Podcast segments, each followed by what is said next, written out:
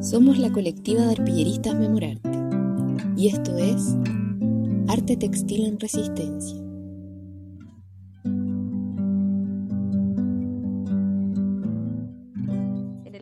Textil de hoy compartiremos desde Bélgica con Irma Prado, arpillerista, educadora intercultural y puente vivo para las arpilleras y la memoria entre Chile y Bélgica. Irma, bienvenida, un honor tenerte acá con nosotras. ¿Cómo estás? Estoy muy bien y muy agradecida de, este, esta llamada eh, para, para que sigamos conociéndonos un poquito mejor, ¿no?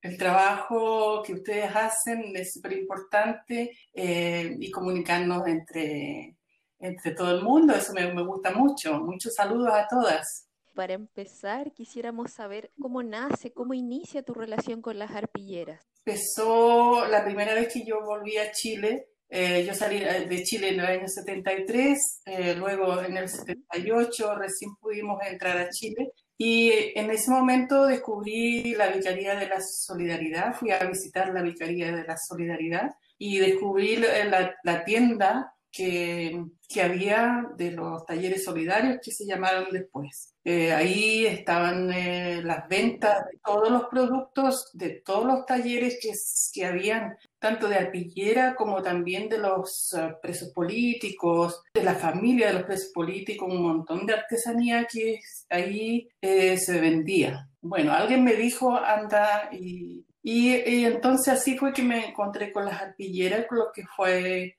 para mí algo muy interesante para, para poder contar sobre Chile, eh, porque yo volvía a Bélgica y en ese momento eh, había mucho interés de lo, de, la, de lo que estaba pasando en Chile mm, con el golpe de Estado, entonces las arpilleras hablaban por sí solas de lo que en ese momento estaba pasando. Entonces me traje las primeras arpilleras clandestinas en un saco que ahí lo mostraba en la, entrevista.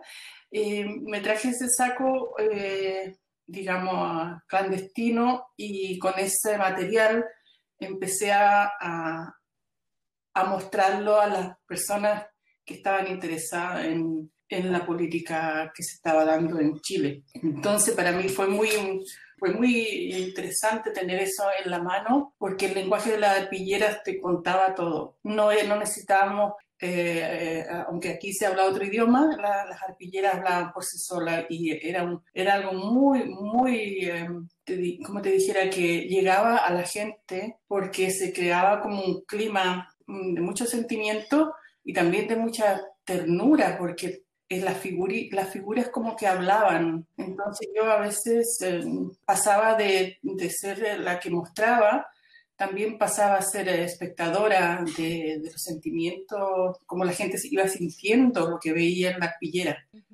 Esos fueron los primeros años y, y después em, eh, me llegó una maleta a la, a la puerta de mi casa llena de arpilleras eh, nunca supe quién la trajo, pero yo, yo, yo sentía que esa era la manera que en ese momento se estaba dando para sacar las arpilleras del extranjero. Era una iniciativa de Vini, Lira, la directora de, de, la Fundación Solidaridad, que se llamó después Fundación Solidaridad, pero la mayoría de la gente dice la Vicaría.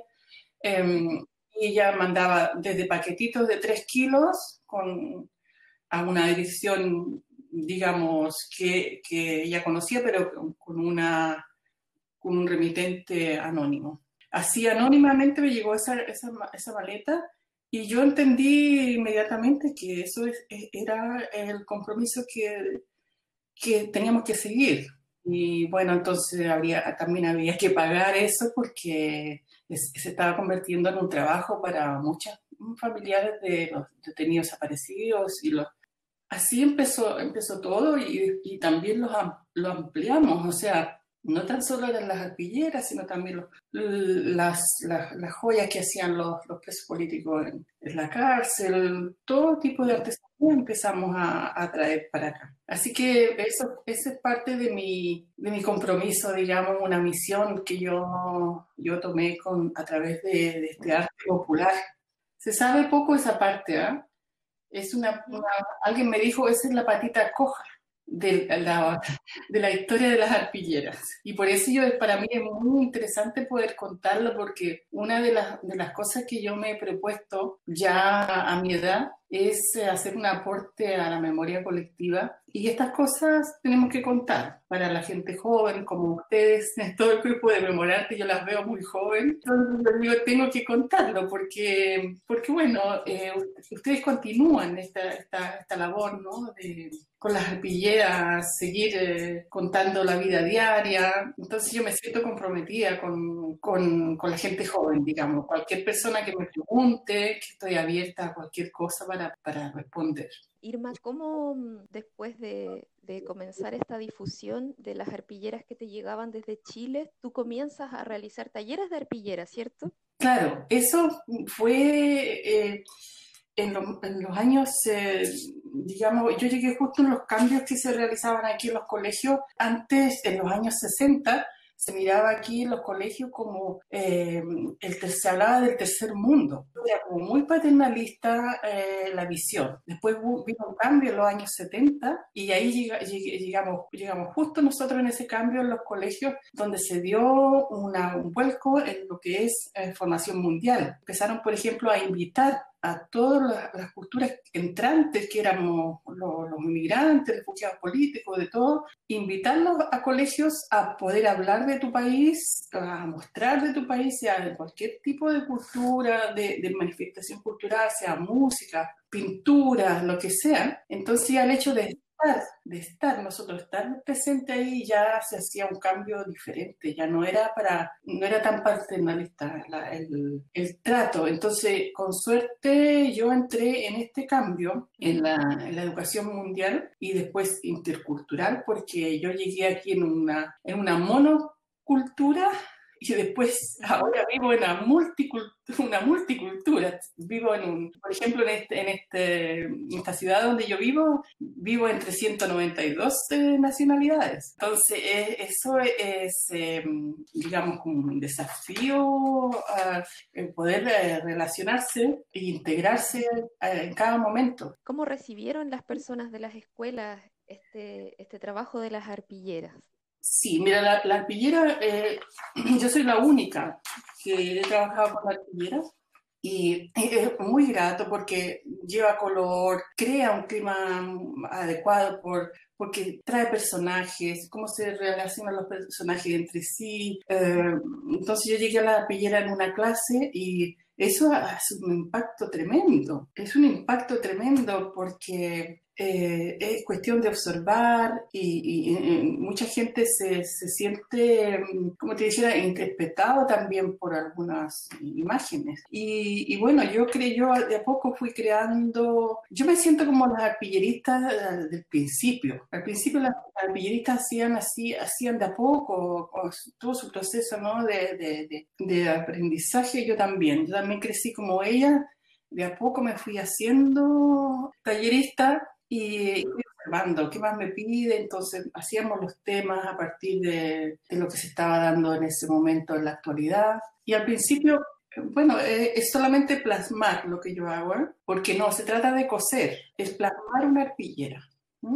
Entonces plasmamos y eh, después yo, yo, creo un ambiente de grupo, primero explorar, ver percepciones, digamos, después reflexionar. Mm, también doy espacio para que digan quién soy yo o de dónde vengo, eh, y, después ampliar nuestras vistas, o sea, qué podemos contar, cómo vemos el mundo. Y, salen temas muy bonitos con la arpillera, muy bonitos sobre racismo, sobre culturales, el medio ambiente, a veces sueños también.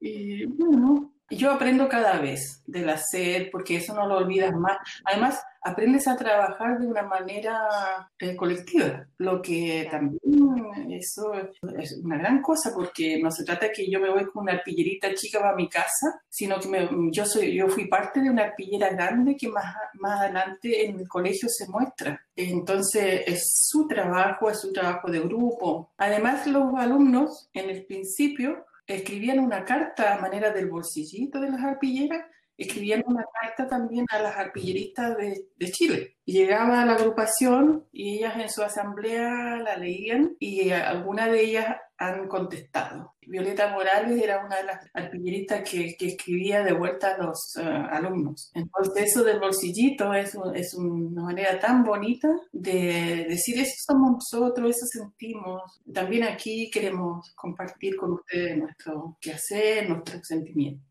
Eso es, muy, muy grato. Tengo muchas cartas aquí de los alumnos, cartas de vuelta también de las artilleristas, sí es, ha sido muy, muy bonito ese, ese intercambio y de, igual a igual, porque no era, como te decía yo, nada paternalismo, nada de hablar de, la, de, de, este mundo, del pobre Chile o de nada de estas cosas, sino que al, contrario era como muy, con mucho orgullo, mucho valor, muy digno, digamos, muy digno, dignidad, sobre todo además de las experiencias en las escuelas, ¿has compartido otros talleres en otros territorios, en otros espacios? Sí, en centros culturales. Entonces también he hecho talleres con familias. ¿Cómo ha sido esa experiencia? Muy linda, muy linda, porque entonces ahí hablaban de su pueblo, donde yo, yo la, la pieza se hizo en, en todo Flandes. Entonces hablaban de su pueblo, hablaban de, de qué cosas podían cambiar, yo siempre le he dicho, a ver, ¿qué, qué le dirían al,